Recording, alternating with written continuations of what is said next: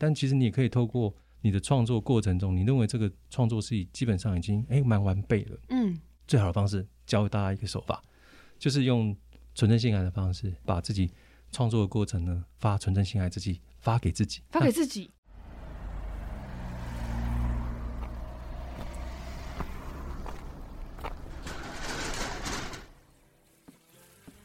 最近好吗？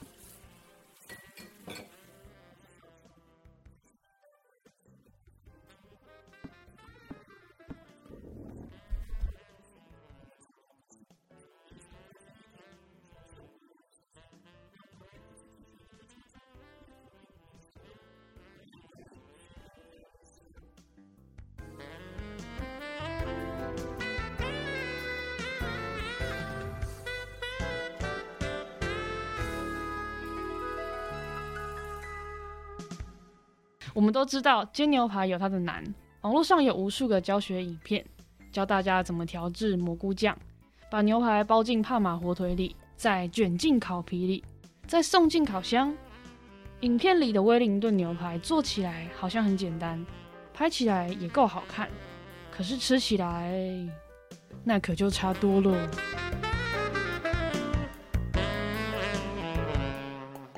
欢迎光临心灵法律食堂，我是曾律。我是小厨，Hello，大家好，哎、大大家家好，有听到我们前面威灵顿牛排的介绍了吧？嗯听起来口水直 流。呃，但是哎、欸其实威灵顿牛排好像是一个蛮难的呃食物，就是很多很多的美食部落客好像都会做。我有看过人家特别在拍这个制作的过程，对，好像我就有听说实际做的朋友，他们说哦，那个照那样做起来都很难吃。所以我们今天要带到的主题呢，就是即便看起来很像，但事实上不一样的主题。你说内涵不太一样，不只是内涵不太一样，可能动机也不太一样。就是呢，其实小厨前阵子啦，遇到朋友，就是我朋友，他在画壁画画了很久了，算是一个蛮有名的壁画师。对对，然后但是呢，他之前好像遇到了某一间餐厅找他报价，结果那个餐厅就把他之前的作品拿来找另外一个比较便宜的壁画师，嗯请那个壁画师稍微改做了一下，画在那间餐厅的墙壁上。结果就变成说，哎、画面看起来一模一样啊，然后构图也一模一样。如果是以一个，因为小厨本身会画画，所以以画画的角度来说，那根本就是同一个构图。对啊，这可以看得出来。其实我们一般我们在找这种是不是涉及抄袭啊或改作的话，有以图这个部分来讲，大家应该有听过最近一个网络比较好笑的笑话，就是说请设计师帮他做呃设计的施施工的设计图，嗯那图里面呢通常会标榜每一个部分的尺寸嘛，嗯嗯那嗯，那个个案讲的是窗帘呐、但是嗯因为他也知道，可能是一个非常有有那个深度的那个设计师啊，他所以说他把尺寸的部分给他多加了十五公分啊，所以通常这种情况下，他请别人做的时候，当然尺寸就不会对，所以他会打电话来问他说，哎诶为什么你之前设计的尺寸不太对？你被你请我来设计之后不找我做，所以通常我会把尺寸改掉。哎、对耶，工程哦，好聪明哦 这。确实是一个网络上的笑话。那跟刚刚讲到那个图的部分，其实如果你仔细去问一下这个创作者，就壁画师啊，他的图是去哪里找的？如果这个找的部分呢、啊，其实跟就是一样嘛，比如说他找这个创意的图啊，哦哦相接起来不是一个实际的场子的话，比如说它根本不是一个实际的风景图，哦哦，而是他可能找了两三个之后，他觉得诶，这样的设设计概念是可以融合在这一张 嗯，餐厅的墙壁的，别人来做了以后，因基本上也是照表抄课嘛，只哦能照他的方式直接就把它弄上去，这就很好证明。所以就等于说，原本设计的那个人，他就要举证他自己的原创性，然后才有办法证明说别人是抄他的这个东西。对啊，讲的那个小厨讲的很好哦。其实涉及在做诠释上面啊，就是说我们创作者的算是一个危机吧，因为你要怎么去证明是独立完成的？对意思就是说，在有一个独创性、一呃原创性啊。那独创性的话，当然是在我们现在著作权法法条规定来讲，可能就是会有自然人的精神创作的个性啊，或者是说他有足以表彰著作人的那个特性。那其实我们去讲这法律，大家都会觉得听久了觉得啊这在讲什么？对讲天书。那你其实就去看嘛，我们我们怎么去证明那个原创部分？那原创部分其实就是每一个状况都是按个案的。哦哦哦，比如说，我把同一篇最近流行的那个论，我们当然不是讨论这个哈、哦呃论我文的们部讨分论有就是点尴尬。对，我们还是找讨论就是图的这个东西。嗯其实我构图的部分，比如说我今天觉得被抄袭的人，我觉得这图怎么跟我自己想出来的是一样的，嗯然后只是被比如说业主拿去给别人来施作。嗯，其实我们在一开始的时候，我们应该都会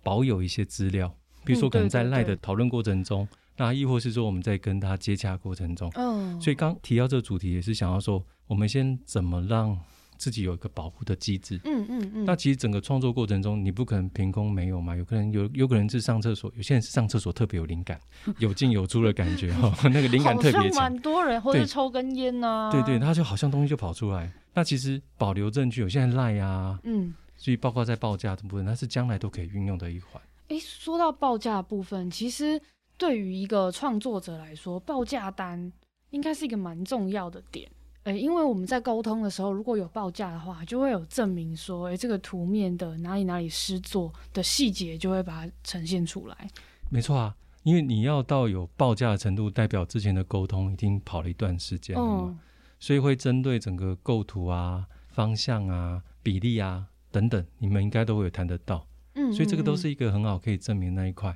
那只是说，因为你我们只是做会一个初会的草稿，对对对可，能还不会有，就是有点是像笔稿的那对种，对对，不会像是着色嘛，对不对？对，那没有着色的话，你怎么证明它呈现是一样？嗯，哦，所以说其实我们我们当然不是说每个创作者都要先把整个状况都画出来，然后再做证明，而是在谈的过程中，其实多多少少都已经把未来的那个雏形，甚至完成的完成图都已经可以描绘的出来。其实这个部分在后续的主张就会比较有利啦。可是这等于是说，一般人他们在真的发生事情之前，他们都不会遇到，除非是像那种网络上啊，就是刚才那个笑话，他就已经遇过很多次了，所以他就会在自己的图面上进行自我保护。但是大部分的人应该都是先遇到了状况之后，才会开始想说啊，我要进一步怎么处理。对啊，所以比较比较少是预防的机制啊。那其嗯实我最近我们自己法顾客户他是做人力中介的，哦哦哦，他就自己发现说有别的人力嗯嗯，同业部分就把他们网站的部分，哎，整个照抄。我所谓整照个抄照是抄，你的画面呢，你只要做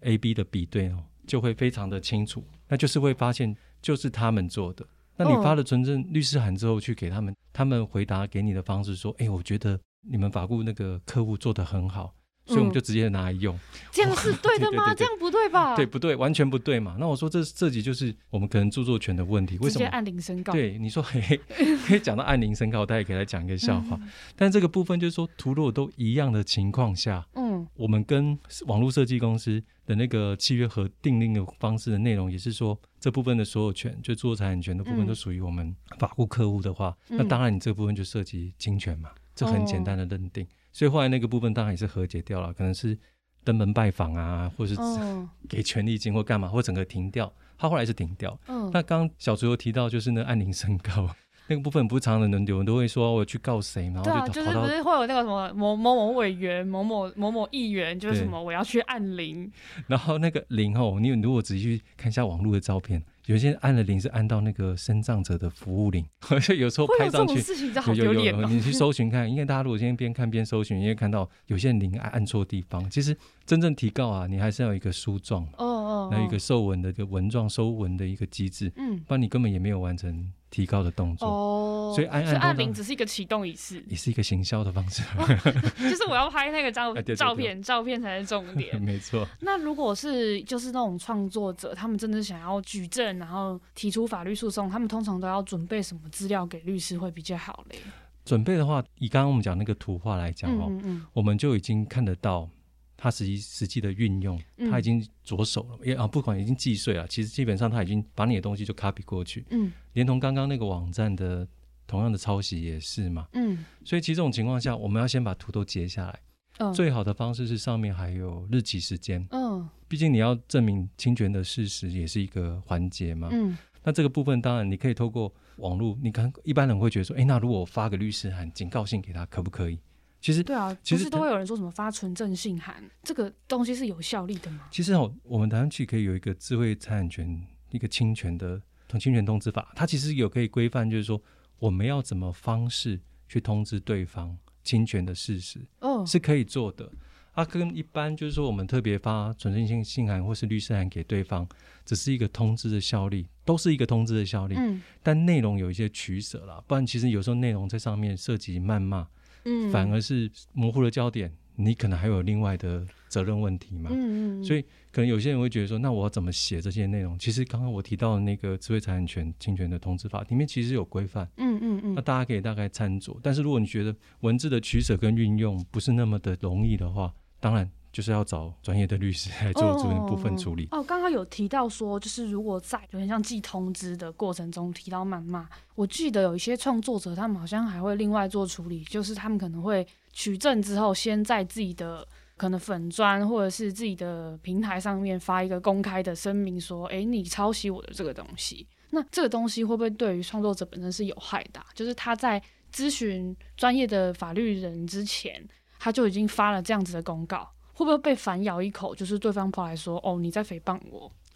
通常你什么样的人都有嘛，”对，但其实我们这样表彰权利的部分其实并没有错。嗯嗯，像这，之前常发生就是请网红来做那个球鞋广告的，嗯那他们说，那厂商都认为说他那些球鞋都是正品。嗯正确的正哦，正品是真真正的真品，不嗯是假的。但这涉及就是会有一些平行输入与否的问题嘛，嗯这也在著作权法也有提到。那只是说，当这些网红他们每一件都是有抽成的比例的，比如说卖一双鞋，他可以抽多少钱，嗯所以每个人都有获利嘛。嗯那通常消费者如果听到很多风声消息的话，会觉得这是赝品假的时候，他就会来主张权利，会先找网红。嗯当然，我们都会要求，希在以我处理的个案来讲，就会希望他在他的粉砖先去发一个声明说，这个部分呃按照厂商提供的资料是正品，但是如果说这边消费者有疑虑的话，我们愿意把我们我们收的那个佣金的部分退还给各位。嗯那甚至有一些比较阿萨里，就是以以收益来讲，他说那我全额退还给你，嗯后续就是我跟厂商的问题。那处理当然就有这两个面向。嗯，所以其实做 KOL，他如果是接这种厂商的案子的话，他其实也可能会不小心涉及到侵权的问题没错啊，因为你看很多以前帮忙代言的。有嗯些产品其实本身是有问题的，可是你其实说真的，除非你真的用过了，有些他们说我标榜我用过嘛，嗯那那其实用过的效果，如果是以食品来讲，效果如果没有很立即性的话，你也不太敢帮他代言。不过，因为现在就是自媒体时代，所以网红其实算是蛮多人开始就是会经营一些分润型的带货，嗯，那你就带货要去去评估说你接到的东西是不是正品，然后甚至是厂商给我的图片，它是不是授权与否的问题。对以球鞋来讲啊，其实你如果仔细去问过带带过正牌，就是很有名的，嗯嗯我们可以嗯嗯讲出来几个厂牌的那个，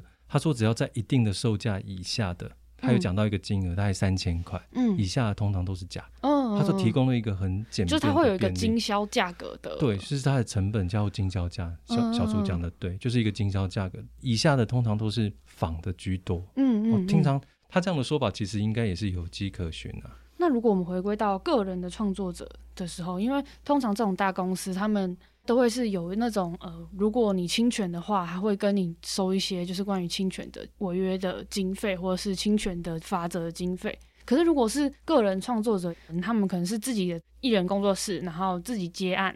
等于说我如果去提告了，他大概会耗很长的时间。那这个很长的时间，通常律师会怎么叫自己的当事人去做取舍？通常在这种智慧财产权侵权的案件里面啊，其实官司打得越久，对，当然耗费的除了说你可能会有律就是师的费用以因外，为你还要活生活嘛，然后精神啊，对、嗯哦，就是你一个案子卡在那边，其实当然通常都会觉得没有那么的舒服。对，所以通常我为什么会特别说，因为我们大家都会觉得有预防医学、预防医学，可对于法律部分的预防概念，其实大家都还是很薄弱，这个我们要再强调一次。嗯嗯嗯，所以以其实能够长时间有一有一个能够让你问的人，其实还蛮重要的。嗯嗯嗯，我觉得得这蛮重要的原因在这了，不然你等遇到的时候，你其实要花多少时间、金钱费用，其实你真的不清楚。嗯智慧财产权这种案件，以我自己处理的案件过程来讲，包括汽车防盗所等等的之类的，嗯，通常最后，即便比如说法院没有判下来。嗯判下来可能能也是一两年以后的事情。嗯那通常你会觉得那一两年很长很长啊，啊，以旧以旧有经验，以前那时候智慧财产法院还没有成立的时候，就是很长的，但二审还是和解掉了，能嗯够拿到钱比较实际，因为对呃销售时间过了，或是主张时间过了，其实产品一直在汰旧换新嘛，嗯嗯嗯，你只能找越好的方式，或者找更好的市场，所以那个客户后来就整个移到大陆去，嗯所以。对于台湾的和解金额，其实百来万他已经没那么在意了，嗯所以这对他来讲就变成是小所以蛋糕其实应该蛮多客户他会因为不想要花这个时间，以时间成本来说，他可能会占用到他更多的，就是未来的时间、啊。对对对对对。那其实最好的方式就是找一个人让你问嘛。其实这个部分也不是说特别要去强调这一块，只是说法律条文漏漏等那么多，你怎么找到一个完全保护你的部分？那你说能够完全预防抄袭的发生吗？我必须要很实在的告诉各位，是不太可能的。那但是我们怎么把合约的订立，或是在跟业主之间的洽谈的过程做得更完整？那这个自保方法，除了保留记录方式以外啊，还有有作权以以前是内政部是有登记制度的，嗯嗯嗯，现在没有。但其实你也可以透过你的创作过程中，你认为这个创作是已基本上已经哎蛮完备了，嗯最好的方式教大家一个手法，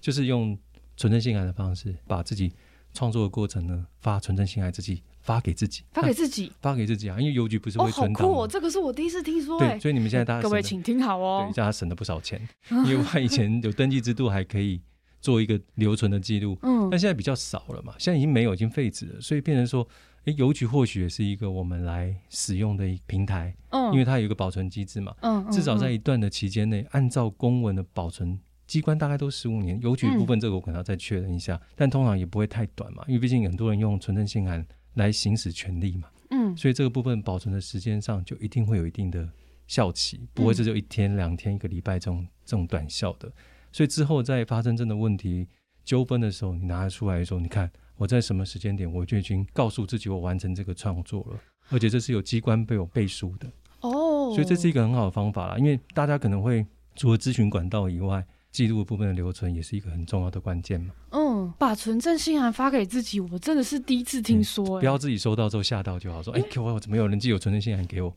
就这样署名就同一个人，欸应该是不会啦。可是我记得，就是著作权，它有有一些东西是可以申请，有一些东西是不能申请的，要怎么区分？因为我记得好像，呃，如果你是技术类的话，它可能就是专利类的东西。可是如果因为是概念，哦，概念当然不行啊、我在 idea 在我脑在著作权来讲，因为刚刚小竹讲到嘛，因为智慧财产权就分三种嘛，以台湾嗯来讲就是专利权嘛、嗯著作权跟商标权嘛。对，那著作权不保护概念啊，你 idea 在脑袋里面没挖出来，它还是要实际上的诗作那个东西出来比较重要。概啊、所以念。他们三个人保护的范围跟样态不太一样。那不太如果一样是概念型的创作者，他在怎么保护自己的？像是小厨，我自己就有遇到说，我其实写了一份企划，然后提给我的客户，最后客户没有选择使用我的东西，但是他把我的企划概念直接移植，请另外一个厂商施作，行使的方法也几几乎一模一样。对，刚刚小厨讲到、哦，他可以很清楚的知道其他的厂商用他之前，就是比如说他已对经认为是抄袭的计划，所以我刚刚提到那个方法好不好用？存性还没多少纯正钱，性很没多少钱哦，那其实你就可以证明说，在我之前，包括譬如说可能跟厂商用电话是当然比较难难举对证，能够要得到 Line 的这种东西，其实会比较好嘛，嗯嗯，不然就嗯是报价单的往往来这部分，但是嗯其实说真的，刚刚那个方法大家一定可以使用。那另外就是，因为我不知道现在大部分人的沟通都是什么方式，我们可能会有官网啊，嗯嗯那嗯，官网也可以留存记录啊。大其部实分应该都会请我们什么用 email，因为我自己接案的习惯是，我们要什么诗作，然后在什么时间，然后形式就会用 email 或者是企划书去写。只大要有留档，是不是就对，大家有没有发现，其实文字的留存记录是很重要的。嗯嗯当然嘛，我们不是为了纷争未来的纷争而做这些事情，但是嗯总是要有一个避免机制嘛，不然自己的心血怎么样，心里都过不去的时候，就会蛮蛮难受的。嗯嗯嗯？那如果是以技术专利，我们上一次有提到说，有人把跟公司的共同技术值拿出去别的公司去使用了。但他们先前都没有任何的，就是法律的弹书说，呃，如果这样子的话会有什么问题？这样子公司或是这个技术的共同拥有者，他要怎么样为自己讨回公道？就是他能拿回什么嘞？通常如果是受雇啊啦，就是我是员工的话，嗯那个创作以这个技专利的性来讲，基本上都还是属于公司的。哦，但有一种情形比较例外是，出资请人家的话，如果没有特别约定的话，那个权利嗯归属问题。嗯所以其实刚刚回归到一个点，还是在于契约怎么写。嗯比如说我们的劳动契约里面都会提到嘛，你在工作期间内所产生的创作，不嗯诸如此类等等，包括所有的产值，那都归属在公司。嗯，我记得目前我我们自己拟的劳动雇佣契约里面都会提到这一块，嗯，嗯那也是把智慧财产权部分都涵盖进去了。说到这个，我觉得提到一个蛮重要的重点，就是是曾律刚才说到的是契约。对就是我记得现在啦，就是如果你要去拔臼齿，都要签一个同意书。哎呀，不止哦，这样小说特别讲到，因为我最近在研究就是医疗过失的问题。哦，因为侵入性治疗啊，或是手术同意书或麻醉同意书，有时候签了还不一定是说真的等同它的那个效力存在哦，，是哦因，为还有牵扯到医生有没有很详实的告知这个手术，因为侵入性手术就是侵入嗯嗯性嗯治疗嘛，它有没有一个风险性。嗯，而且风险性是要讲的蛮完整的，而且这是双方，其实，在法院上的判决很多啊，有的时候是病患输掉，那譬如说对可能被认定病患本身长时间在商场有一定的能力啊，所以对于同意书的内容，并不能主张说他完全看听不懂、看不懂，哦，那这个部分对医生就有利。那最多的状况是在于医生没有讲那么多，讲讲那么细，哦，或者是交由护理师去做了，所以同意书是很重要的，就跟契约一样。嗯，我觉得最重要的还是就是你有没有告知，跟有没有理解，然后你要去佐证说对方是有理解的状况下签下这个字的。没错啊，但是通常你要怎么？他如果来挥的时候，他就是主张他没有理解嘛。哇，所以文字的东西其实留存要，但不是说建议大家在每个过程中我们都要战战兢兢的时候，把录音当成一部分啊。你录我们彼此之间的契约的讨论过程是没有妨碍秘密的问题啊、嗯因为毕竟不是偷录的嘛，因为这就是录而已。那这个部分的话会会可以，但是大家会觉得说，那什么都绑手绑脚的，对就没那么自在的感觉，都是在防人。其实当然啦、啊如果防人部分是双方都为了让将来的合约履行的更顺利、更嗯，舒服，多一个程序，大家也开心，也没什么。多一个程序，我我觉得有点像是牙齿保健这样子。我们是处于发生问题之后，然后我们才才去处理，但是很少人会去预防说这件事情可能会发生。可能其实从我们在写合约，或是在怎么去证明我们有写合约这件事情，如果我们能提前先想到，其实它就可以避免掉说后续发生的问题。然后我就对啊想到，我爸最近刚植牙，植牙其实很 贵，真的超级贵，根管治疗超级贵。一般来说，大家都会说半年就要回去牙医那边，然后洗牙一次。其实洗牙就是健保会给付的这个费用，可是我发现大家偶尔会健检，大家可能还会有一些人会健检，但是比较少人会去做法律的咨询。很少啦，这个部分比较少。嗯那其实大家刚会想说，我们这要讲创作的部分，那牙医师洗牙有没有创作的问题？嗯嗯，就说诶，他的技术特别好。其实我有看过有些医疗技术其实可以申请我们刚刚讲的智慧财产权哦范畴里面的专利哦，对，因为就是技术部分它提升了一个效用，但很多的情况下是这个专利部分是透过机器，哦，反而不见得是我们人自然人的人的方式去想象出来的。因为知识财其实很难去佐证说它到底有什么不同的，所以大部分因为我自己之前接收到的公司就是关于专利或是关于呃智慧财产权，通常都是因为他们技术上有些革新，可是他没有办法去保障说能够写出这个技术的工程师，他就没有什么法律保障。对啊，所以说在合约的在雇佣契约里面就可以提到说，我进来这个公司，除了是为五斗米折腰之外，我可能自己在所学方面也会有一些专长，将来也有可能有一些创作，嗯所以在劳动契约方面就可以跟雇主谈这件事情啊。哦，所以其实刚才讲到，呃，我们真的讲了很多面向，哎，就是从创作，然后对对聊到牙齿，然后聊到医疗，然后聊到技术，就是其实他们都跟法律很有关系。所以你刚刚小苏讲的，要做到根管治疗，前面很多程序可能爸爸也忽略掉，对，觉得完全不重要。所以你看，预防的机制重不重要？都很重要。对，那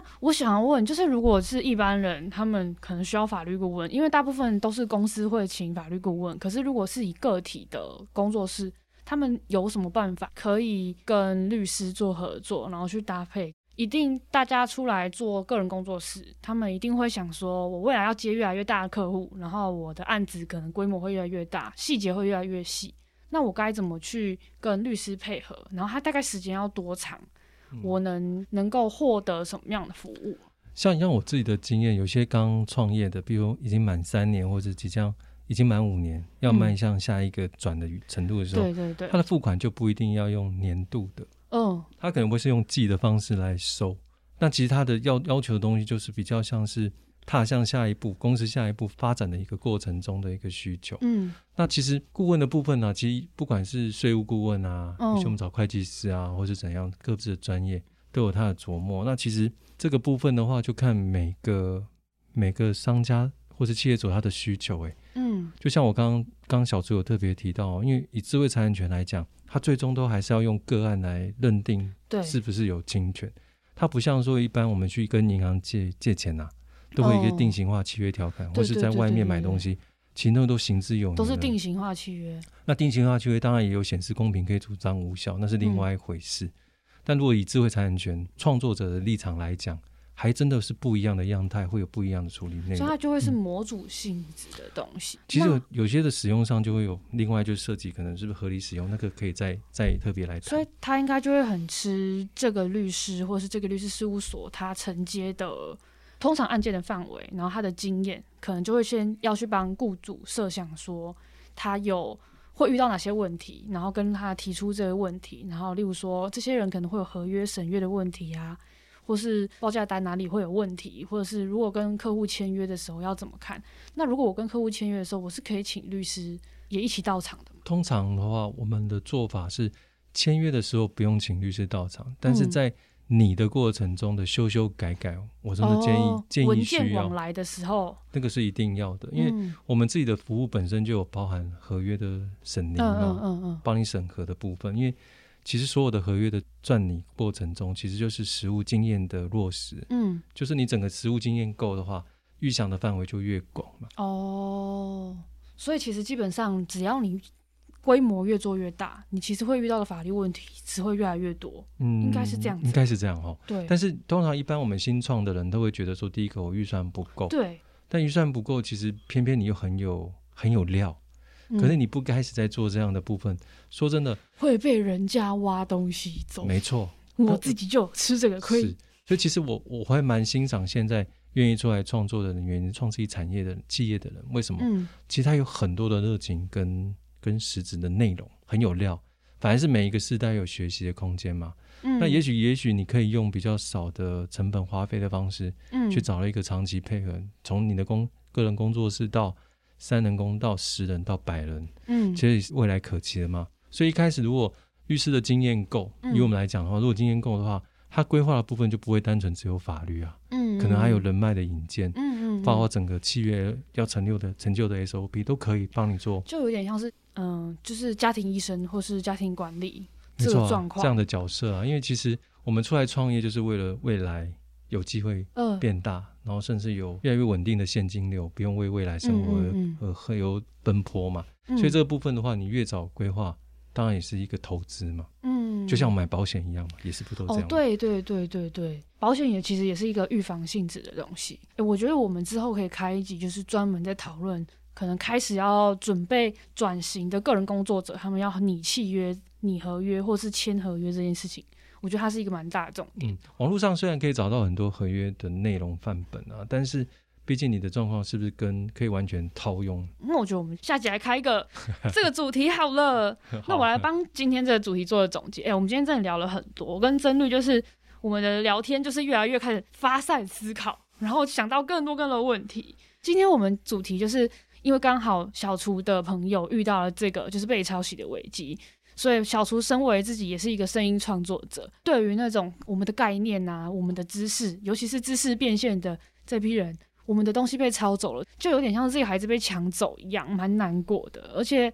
坦白说啦，做创作的人，我们都会有那种希望自己的作品能越来越广为认知。所以，如果你东西好，自然一定会有一批跟风的人。没错，对，那有些人跟风跟的过头了，真的就是会涉嫌到抄袭的问题。然后我们刚才聊了很多很多，不管是生活化的啊，或者是工作层面的，或者是跟客户层面的问题，都跟我们的法律息息相关。没错，但是大家想到法律的时候，都会先以发生事情的时候才开始去解决，想到是解决问题，都会想到诉讼。但是我觉得我们应该要去了解一下，在诉讼之前，可能有一些东西是可以避免掉这种耗时费工的事。对啊，因为诉讼毕竟是最后手段嘛。对，就是其实能不走到诉讼，如果能和解，或是我们事先就已经把我们的条款、我们的条条框框都已经设计好了，我们就可以把大部分的时间、大部分的子弹拿来做拓展事业上面。嗯小叔讲的对，哦，我觉得我好会讲哦。没错， 对啊，那我们心灵法律食堂今天就是为创作者开了这一条，告诉大家，诶，你的危机在哪里这条路啦。那下一次呢，我决定要跟真律来讲一集，就是关于合约的大补贴这件事，我也很想知道。设计报价单这件事一直都是我的兴趣，我很想要知道别人的报价单为什么要这么写。OK，那么我们心灵法律食堂就下次再见喽，嗯拜拜拜拜。